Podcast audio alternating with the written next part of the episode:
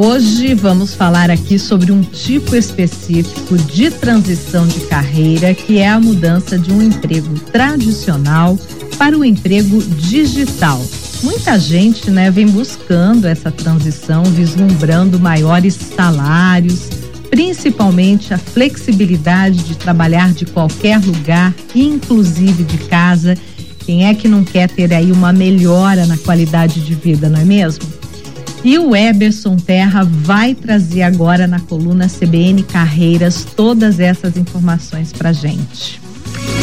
Eberson, você percebe que esse movimento de transição realmente é o mais em alta hoje no país? Bom dia para você. CBN Carreiras, com Eberson Terra. Agora sim, então, bom dia, Everson, diga aí. Bom dia, Lígia, bom dia, Isabelle, bom dia aos ouvintes da Rádio CPN. Sem dúvida, existe um movimento muito forte, principalmente depois da pandemia, de profissionais querendo mudar de emprego em geral.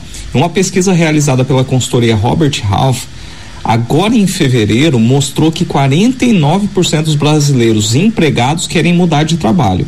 As principais razões são ganhar salários maiores e ter maior flexibilidade. Por isso, o mercado digital é o caminho mais fácil, já que ele oferece ambos os benefícios. Pois é, Eberson. E nessa pesquisa aí fica clara a intenção dos profissionais nessa transição, né? Mas e o mercado? Ele comporta uma migração em massa da força trabalhadora aí de empresas tradicionais para o digital? Sim, porque as empresas tradicionais também estão migrando para o digital. Por isso a gente vê uma valorização maior de quem sabe trabalhar com tecnologia. Segundo a FGV, os empregos digitais cresceram 4,9% a mais do que os empregos tradicionais no Brasil nos últimos cinco anos. Além disso, a remuneração para essas vagas está acima da média das vagas de um emprego tradicional, por exemplo. Sem dúvida, é um mercado que continuará aquecido nos próximos anos, mesmo a gente eh, vendo uma tendência de desaceleração que teve nos, nos últimos meses. Então, agora a, a gente aí a, gostaria de saber então quais são especificamente aí as áreas, né? Que estão aí é, em maior evidência, porque muita gente está querendo virar influenciador, mas essa não é a única opção, né? Não, não, claro que não. Tem gente que sonha virar TikToker, ter uma legião de fãs e viver de vender publicidade.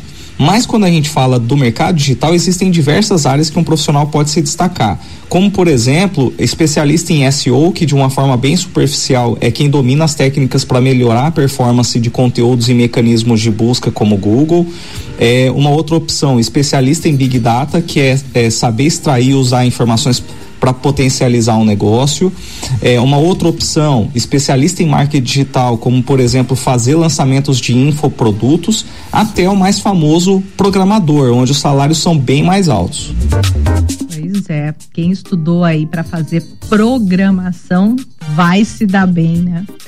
Ah, realmente são muitas as opções, mas como qualquer mudança aí de profissão, essa transição uh, para o digital exige novas competências, né, para que as pessoas sejam bem sucedidas na nova área. Eberson, e quais são aí as habilidades que você destacaria uh, que são fundamentais para quem busca trabalhar no digital? Bom, a primeira e mais determinante, sem dúvida, é conhecer minimamente de tecnologia. Não precisa ser especialista, mas tem gente que não sabe nem como funciona ou para que serve uma hashtag e uma postagem. Além disso, muita gente acredita que só por usar a tecnologia, porque navega em redes sociais e sites o dia todo, estão aptos para desempenhar funções digitais mas é preciso estudar todo o fundamento de, por exemplo, consumo, entretenimento, segurança da informação e, claro, programação para quem busca ser um desenvolvedor. Bacana demais isso, viu, Eberson? Muito obrigada pelas suas dicas, por abordar aí um tema que está todo mundo de olho, né? E para finalizar, a gente quer saber aí se você pode dar um spoiler do que a gente vai falar aí na próxima coluna. Eu que agradeço, meninas. Bom, na próxima semana a gente vai falar sobre como preparar um currículo perfeito para cada tipo de vaga que o profissional venha a se candidatar. Uma ótima segunda-feira e até a próxima semana.